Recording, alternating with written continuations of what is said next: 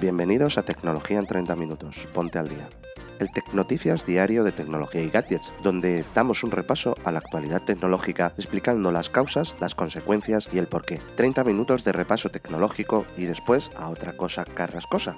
Esta sala fue grabada el 31 de enero de 2022 a las 3 de la tarde hora española y hablamos, entre otras cosas, de la Policía Nacional caza a unos criptomineros buscando plantaciones de María. Cuidado con los correos, te la pueden liar. Revisa el spam, puede que haya algo importante y no lo sepas. Y muchas más cosas como siempre con nuestros colaboradores. Y con la audiencia participando tanto en el programa como en la comunidad de Telegram, a la que os invitamos para poder interactuar con nosotros y el resto de la audiencia. Os dejaré enlaces a la misma en las notas del episodio. Os esperamos mañana, como siempre, en el podcast de tecnología y gadget.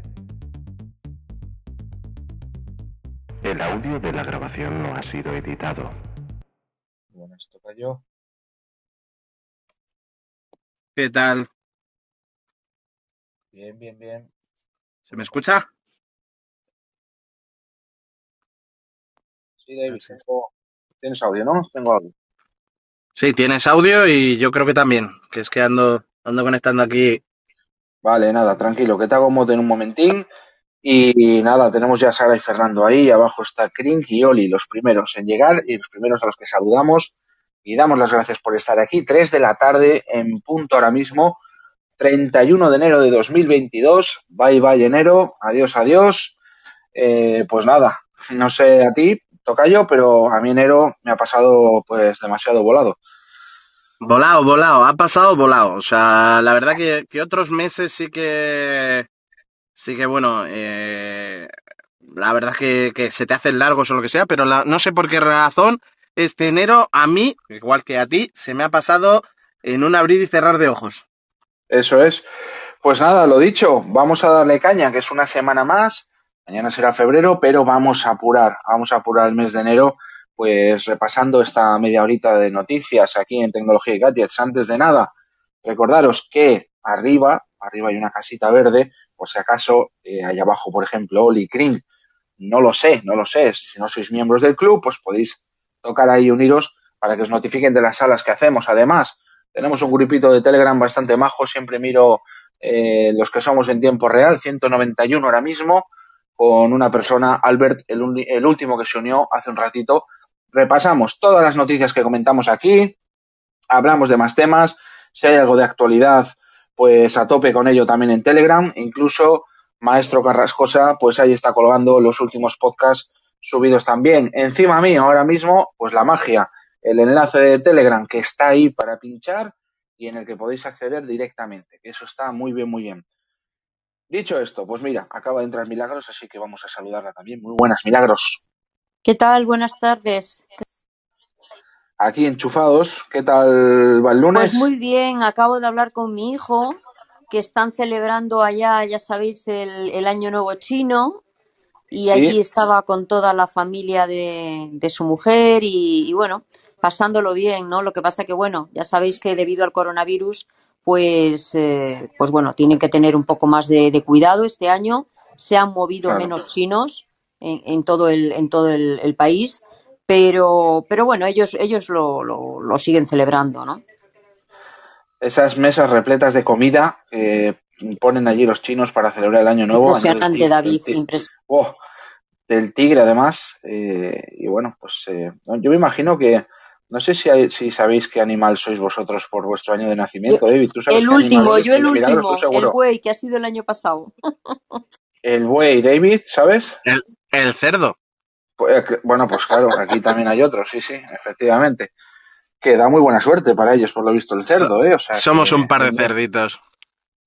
Eso es. Pues con esto, pues vamos a darle caña. Yo quería empezar hoy con un par de efemérides. Me gusta comentarlas, además, que pasaron tal día como hoy, 31 de enero, pues en este caso en el año 1958. Vamos a mirar para arriba, vamos a mirar para el cielo y tal día como hoy, como digo, en el 58 se lanzaba el Explorer 1. Esto daba comienzo a la brutal carrera espacial barra guerra fría que se vivió entre Estados Unidos y Rusia, eh, que terminó con la caída de la Unión Soviética, pero que estuvo pues durante décadas, eh, bueno, pues haciendo que la tecnología avanzase, que pudiéramos llegar donde no habíamos llegado nunca. Y la primera gran, un- uno de los primeros grandes hitos para Estados Unidos fue pues poner en órbita el Explorer 1. Venía después del Sputnik, que se había lanzado el año anterior y había arrebatado a Estados Unidos pues la hazaña de eh, lanzar el primer satélite en órbita. Eh, fue el Sputnik. Además es curioso cómo el Sputnik se quedó aquí en la cultura popular y cuando hablamos de manera informal, ¿no? Eh, que algo va muy rápido, decimos que va como un Sputnik. Eso es curioso, ¿no? Decimos que va como un Explorer, no. decimos que va como un Sputnik. Aquí el que pega primero pega dos veces y aunque los americanos también tuvieron éxito con ese Explorer 1, pues llegó primero el Sputnik 1 y además el Sputnik 2 le sacaban dos satélites de ventaja y el Explorer 1, pues bueno, eh, además eh, detectó algunas cosas interesantes porque fue el primer, eh, el primer vehículo espacial que detectó los cinturones mm, de radiación de Van Allen. bueno, pues al final estuvo, estuvo en órbita un tiempo, dejó de unos meses, dejó de funcionar en mayo y pues nada, estuvo incluso 12 años después en órbita, aunque ya dejaba de transmitir estuvo en órbita 12 años hasta que en el año 70, pues poco a poco se eh, fue cayendo hacia la atmósfera, se desintegró y adiós Explorer 1. Es, o fue, mejor dicho, el primer lanzamiento del programa Explorer, que fue una larga serie con más de 90 satélites estadounidenses puestos ahí arriba. Nos tenemos que ir dos añitos, dos solo dos añitos adelante en el tiempo, pero eh, también se quiso que se, o, la, diosa fortuna o la casualidad quisiera que hoy también, 31 de enero de 1960, eh, Ham se convierte en el primero homínido en viajar al espacio, un simpático chimpancé que tuvo pues la oportunidad de hacer, eh, bueno, primero, por supuesto que los seres humanos, porque hablamos de homínidos, es esa categoría que engloba, que nos engloba a nosotros, engloba a los chimpancés, eh, en definitiva los antepasados primates del hombre, entonces, al final, el hito de haber eh, viajado al espacio no está en el hombre, sino está, como digo, en este chimpancé que fue el primer homínido en el espacio. Durante su vuelo, 16,5 minutos en una cápsula suborbital, Ham pues pudo experimentar 7 minutos de ingravidez a una, a una gran altura de 108 millas y una velocidad máxima alcanzó de 13.000 kilómetros por hora. Además, Ham estaba pues perfectamente entrenado para hacer algunas tareas básicas como tirar de palancas en respuesta a algunas activaciones de luz que le proporcionaban ese premio, esas bolitas de plátano a las que él estaba acostumbrado. Tres meses después del exitoso vuelo de Ham y su recuperación segura, muy importante, la NASA lanzaría ya ahora sí el primer astronauta en un vuelo suborbital que fue Alan Shepard. Curiosidades sobre Ham. Pues este chimpancé tan famoso nació en Camerún en el 57 y poco después fue trasladado a la base aérea eh, de Holloman en Estados Unidos, en Nuevo México, en el 59. ¿Qué pasó con él? ¿Qué pasó después? ¿Cómo fue la vida de Ham después de viajar al espacio? Pues mucho menos o mejor, mm, menos ajeteada o más tranquila que los famosos astronautas, ya que Ham se fue a vivir tranquilamente en el 63 al Zoo de Washington donde permaneció hasta septiembre del 80, cuando se trasladó al Parque Zoológico de Carolina del Norte.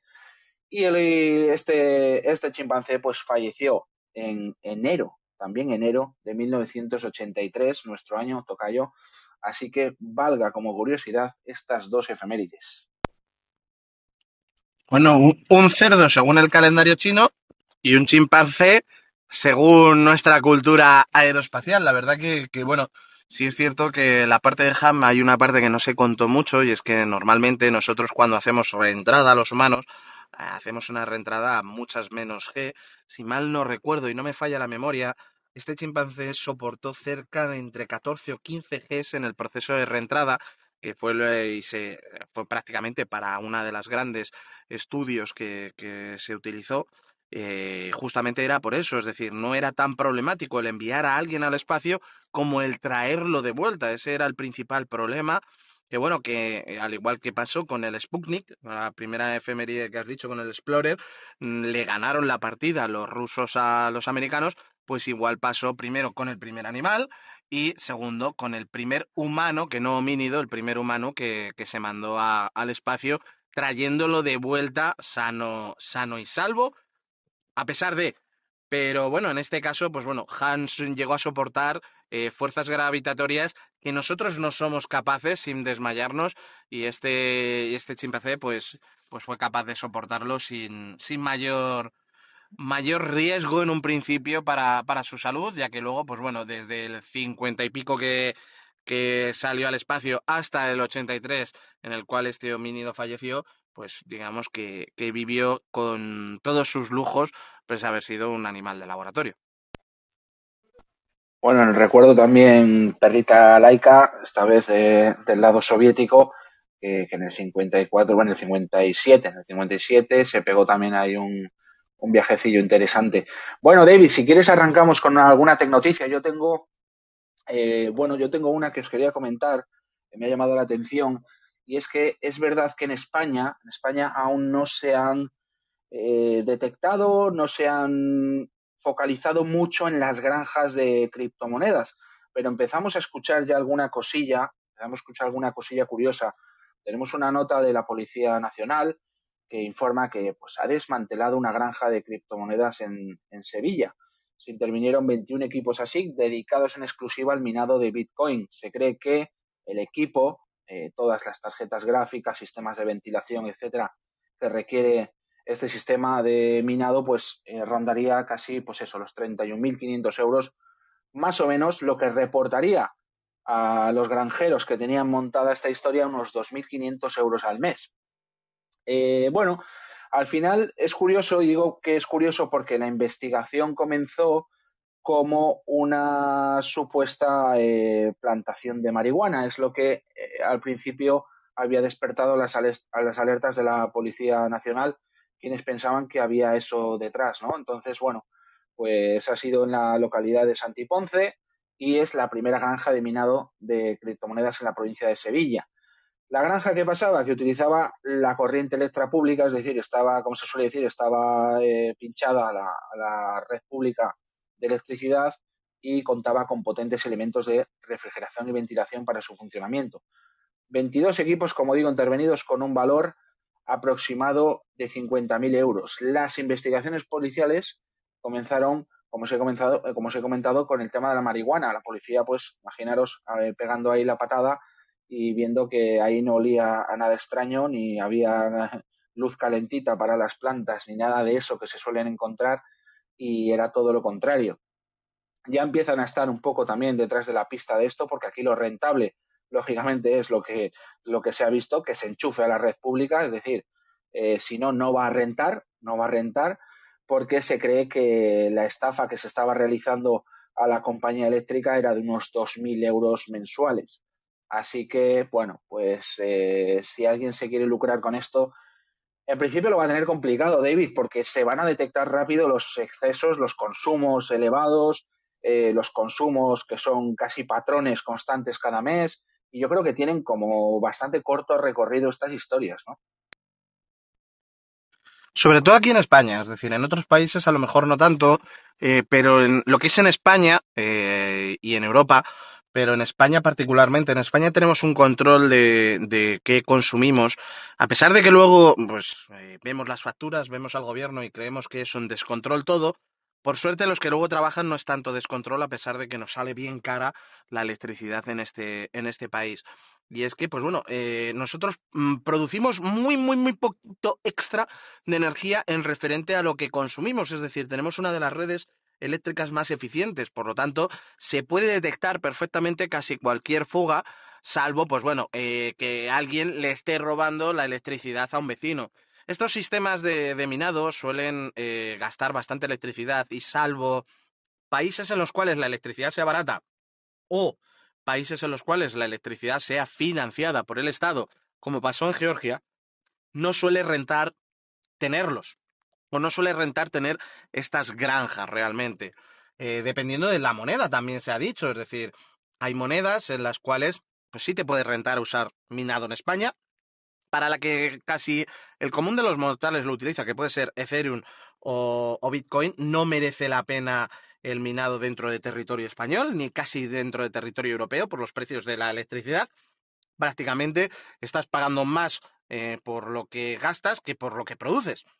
Así que para mí esto es de muy corto recorrido. Sí es cierto que, bueno, a lo mejor vete tú a saber si esta idea se le ocurre plasmarla a alguien, pero el otro día hablaba con un, con un amigo eh, de Valencia, este amigo de Valencia, pues bueno, en la Costa del Sol, eh, desde Valencia hasta Barcelona, hay un montón de cargadores de vehículos gratuitos. Y este lo que se planteaba es utilizar esos cargadores. Hay muchos de ellos de gran potencia, de 50 kilovatios, y él lo que se planteaba es de montar una granja de, minado dentro de un coche eléctrico, de tal manera que tú estás cargando tu coche eléctrico. 100 eh, kilovatios hora son dos horitas conectados o tres horitas conectados a una, a una corriente de, de 50 kilovatios. Y dentro de lo que cabe, pues eso ya sí que puede sacar ciertos beneficios y además en una carga que en un principio es gratuita, que la van a pagar el ayuntamiento o quien sea, quien sea competente de ese cargador. Son de esas ideas recombolescas que pueden salir bien o pueden salir mal. En este caso, pues bueno, como bien has dicho, la policía investigaba, porque es lo más normal aquí en España, eh, lo que se suele medir o se suele comprobar son consumos eh, fuera de lo normal, ya sea en red pública o no red pública. Si yo tengo una casa de 70 metros cuadrados, pues está claro que voy a tener un consumo X, porque es el consumo medio, y todo lo que se salga de ese consumo medio va a llamar la atención. Pues en este caso pasó lo mismo, pero con la red pública. Además, en la red pública se sabe exactamente lo que el consumo. Si yo tengo 100 bombillas de 100 vatios, yo sé que voy a consumir X. Si yo tengo 100 bombillas de 100 vatios y tres semáforos, sé que voy a consumir Y pero no voy a consumir más de eso, así que pues eso llama la atención. Es curioso que debido a una investigación por un delito, se encuentre otro delito que al fin y al cabo es una malversación de, fondos públicos. Al fin y al cabo, el problema no estaba en esa granja de minado, sino en la malversación de fondos públicos, que es el dinero que pagamos todos los contribuyentes por pagar esa luz que estos señores se la estaban comiendo de gratis en su beneficio propio. Pero vamos, yo creo que en Europa y concretamente en España, este tipo de delitos tienen el coto muy, muy, muy, muy, muy, muy corto, tienen ese, esa correa muy corta, ya que, pues bueno, ya lo hemos visto con muchas operaciones en referente a la, a la marihuana y plantaciones eh, de sustancias especiales que necesitan bastante energía y que se les suele coger o se les suele pillar justamente por eso, por el uso de energía ya que es una de las cosas que tenemos medidas muy, muy al milímetro. Otras cosas, como a qué dedicamos el dinero público, prácticamente ni lo medimos, pero sin embargo el uso de la energía en este país, la verdad que lo medimos muy, muy, muy al milímetro y todo este tipo de, delitos o de intentos de estafa tienen el recorrido muy corto. Bueno, para apuntillar la noticia, eh, es verdad que la Policía Nacional pues ha, matizado que, creen que eh, la actividad delictiva estaba en una fase bastante embrionaria, por lo que incluso puede que no les haya sido ni rentable montar la historia y hayan perdido mucha pasta. Así que, pues nada, por cierto, me he quedado con la copla, ¿eh? A mí no me extrañaría ver una noticia en no mucho tiempo, David. Se desmantela el coche enchufado, cargado con no sé cuántas gráficas en el maletero y no sé qué. Así que esto queda grabado y ojito que los malos se la saben todas y quién sabe si alguno ya la está preparando, ¿eh? Así que vamos. Puedo, puedo decir aquí y que quede grabado que yo y mi furgoneta no tenemos ninguna gráfica cargada encima. Sí, sí, vamos, pero vamos, ideaca, ¿eh? Ideaca. Bueno, eh, mira, os ha dejado milagros ahí arriba. Hemos empezado el programa pues haciendo alusión a que Ángel, el hombre del futuro, el hombre de Senchen, le tenemos en un pueblo celebrando el Año Nuevo Chino. Si queréis más info, pues mirad, ahí tenéis un poquillo información sobre el tema. Eh, bueno, eh, mira, tenemos a Roberto, vamos a saludarle, que ha venido ya aquí. ¿Qué tal, Robert? Muy buenas. Hola, ¿qué tal? Muy buenos días. Este, muchas gracias. Te quería, te quería comentar, porque nos has advertido antes, cuando preparábamos el guion, sobre un tema peliagudo eh, del tema de malware en Windows y que además has sufrido tú ahora mismo en tus propias carnes en tu trabajo. ¿Qué tenemos que hacer? ¿Qué ha pasado? ¿Y está eso solventado? ¿Cómo está eso? Hola, ¿qué tal? Sí, claro, David. Eh, David, Milagros, muchas gracias. Eh, sí, efectivamente tuvimos un pequeño ataque. Eh, le voy a hacer más descriptivo para los demás que nos están escuchando. No es de gravedad. hasta ahorita hemos identificado solamente qué tipo de malware nos está atacando. no lo veo catalogado como virus, pero bueno, la, la entrada de este mismo ha sido a través de vía correo electrónico que es lo que nos están este, notificando eh, ciberseguridad de, interna del hotel, eh, que pues, técnicamente pareciese un autenticador de licencias de Microsoft, ¿no? Entonces, este, se identifica este, la URL, que efectivamente no es la original, parece, parece válida, pero no lo es, ya que nosotros tenemos otro tipo de método de autenticación a través de un directorio activo para hacer la validación de licencias de Office. Entonces, pues técnicamente no les debe llegar a los usuarios ningún, ningún correo para activar su licencia. Por lo cual, pues ya por parte de nosotros, de manera eh, interna, ya se hizo la notificación a los usuarios, pues de evitar cualquier tipo de correo de Microsoft que los contacte o bien pues algún eh, phishing o usurpación de identidad que quiera pasarse de listo, ¿no? Eh, por ahora pues les puedo comentar que lo único que pueden hacer es pues tratar de verificar sus correos, doble check que realmente sea la persona y eh, por otro lado pues nuestro sistema informático usamos Cortex como medio de antivirus, por ponerle una etiqueta y este y el eh, Palo Alto y Fortinet como firewall eh, ya se hicieron las reglas adecuadas para evitar este tipo de ataque. Pero realmente hasta ahora no he visto un comunicado oficial de Microsoft eh, bueno dándose a entender que pues esté trabajando con una, actualización pero cuando haya algo más concreto porque esto está como que recién caliente pues yo les haré saber en el Telegram de la comunidad David, no sé si lo has eh, podido echar un vistazo, pero bueno, eh, oye, valga la. Sí, la verdad que bueno, es este este problema viene ya viene ya de largo, utiliza un malware que es la red de Motep, eh, conocida ya entre la gente de seguridad del mundo Windows, que, suele utilizar diferentes formas que, utiliza Microsoft para, para validar productos, para comprobar productos, para descargar información para productos. Eh, es ya algo conocido, si es cierto que lo nuevo a partir del correo para la activación era un procedimiento no tan conocido, por lo tanto podemos denominar este, este problema como un zero day, aunque bueno, lo, que es el problema que tiene, que tiene por debajo Microsoft no, pero el procedimiento sí que se le puede considerar un, un zero day.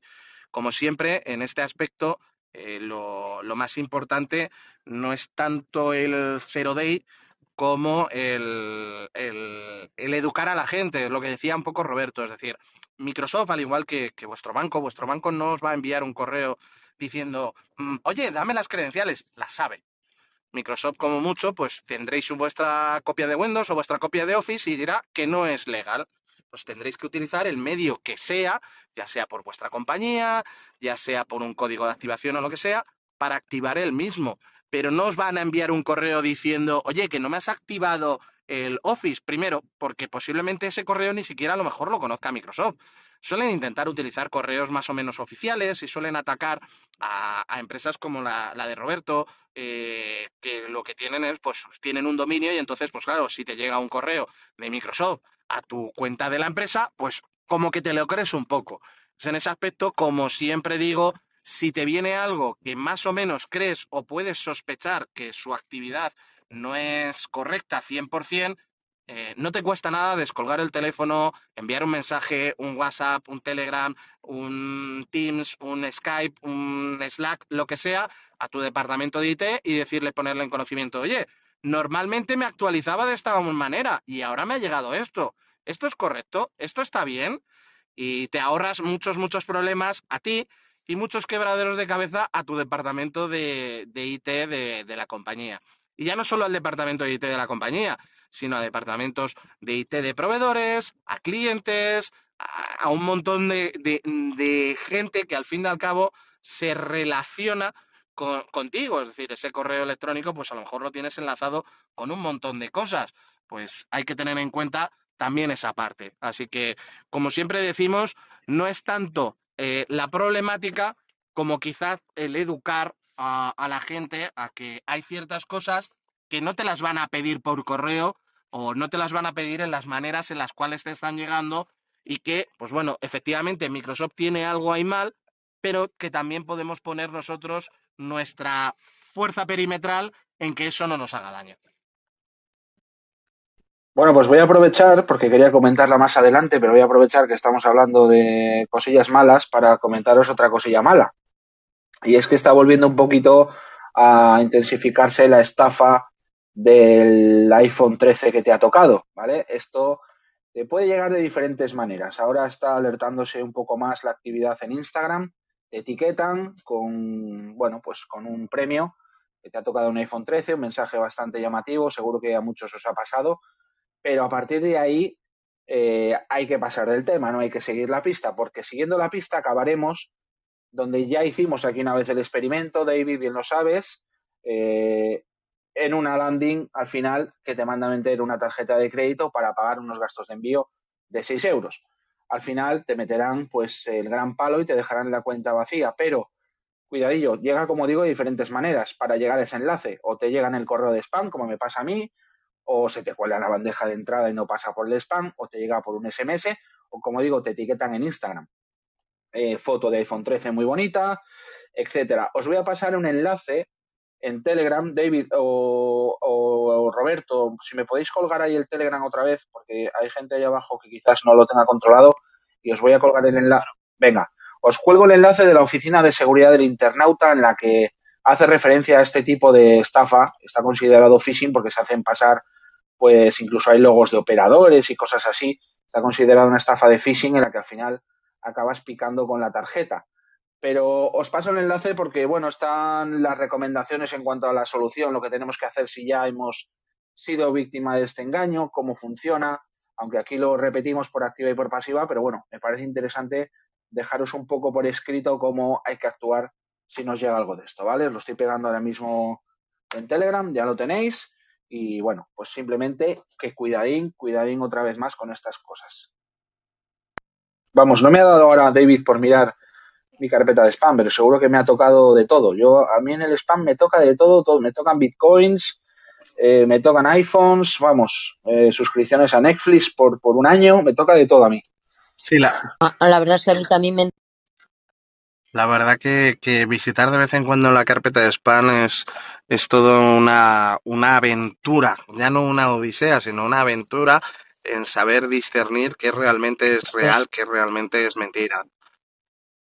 Por, por norma general, todo lo que suele haber ahí en spam es, es problemático, vamos a decirlo que, que es problemático, no que sea mentira o no, no mentira, sino que es problemático y que los servidores que han enviado ese correo no tienen la suficiente veracidad o no están lo suficientemente...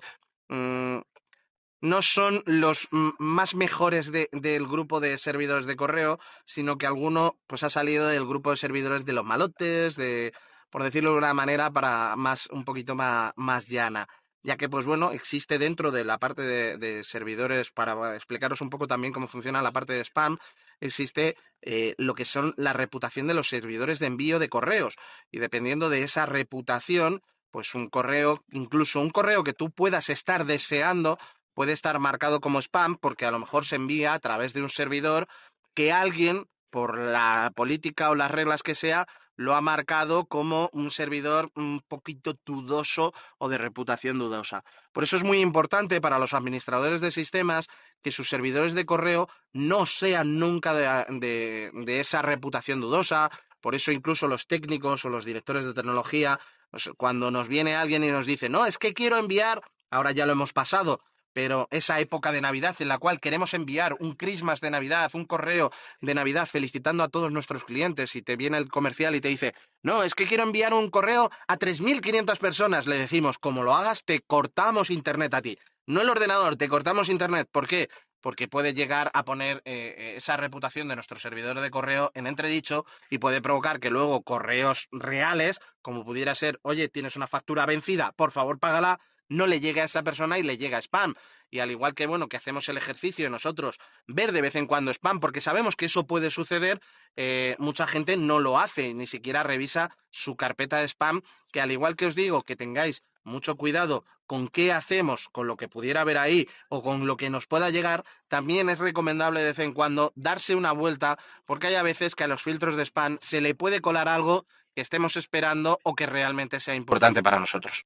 Eh, ahí es donde te iba yo, David, porque, eh, a ver, vosotros estáis metidos en la pomada, o sea, estáis todos los días, ¿no? Con ello, pero eh, el resto de, los mortales, pues, pues nos metemos ahí en el spam y lo que tú has dicho es una gran verdad, o sea, al final te pones a mirar los correos y dices, ¿y este, este tendrá algo de verdad o tal? Yo al final acabo prácticamente eliminándolos todos, pero, pero de verdad que a veces me, me, me surge Luego aquí ya el colmo de los colmos es ya el spam inverso, porque es que eh, os, además os cuelgo la noticia, la estaba buscando ahora y la he, la he, encontrado porque la leí el otro día y no daba crédito.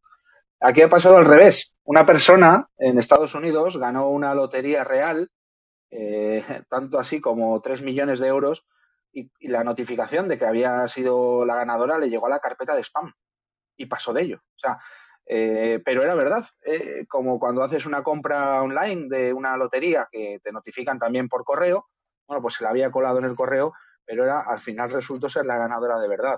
Os lo dejo para echarle un vistazo. Por eso es verdad que pasas el spam a veces eh, demasiado rápido, pero, pero bueno, todavía se cuelan cosas que hay que... Pero al final, ¿qué pasó, David? No, no, no, no, no, no, reclamó el premio. Hoy os lo dejo en Telegram. La mujer ya se ha jubilado para siempre. Ya está feliz con, su, con sus dos millones, bueno, al final son unos 2,6 millones de euros.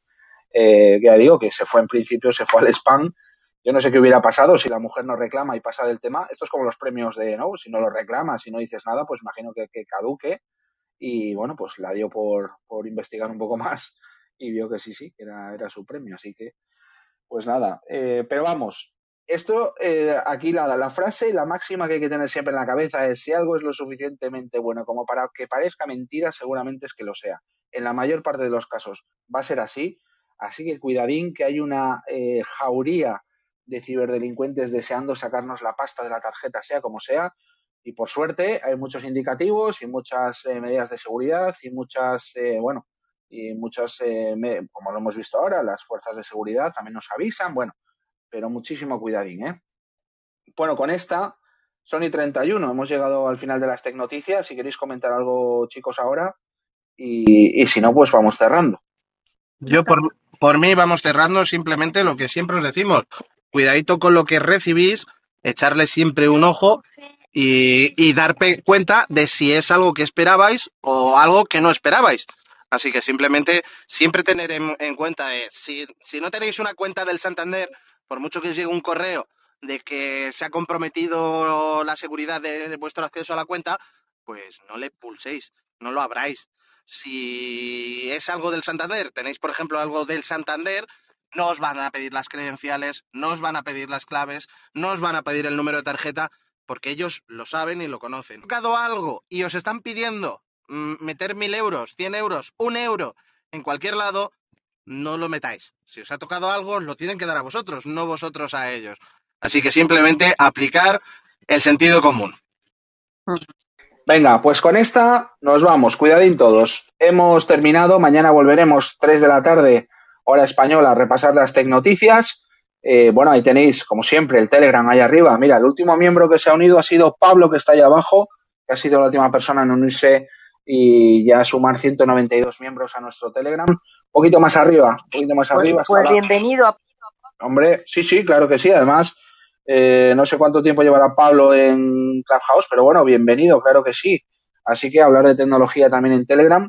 Y nada, lo dicho, arriba está la casita para que os salga cuando hacemos las salas y listo. Muchas gracias de verdad a todos los que estáis aquí ahora mismo, los que nos vais a escuchar después en esos replays de Clubhouse y, por supuesto, los que nos vais a escuchar en todas las plataformas de podcast a las que nos sube Maestro Carrascosa. Sigue con eso. Eh, gracias a todos y mañana nos escuchamos. Chao, chao. Buena Buenas tardes. Mañana. Hasta mañana. Si os ha gustado este episodio, la mejor manera de colaborar con tecnología y gadgets es seguirnos en nuestras redes sociales y compartir este podcast con todos tus amigos. Os esperamos en el siguiente capítulo. Nos escuchamos.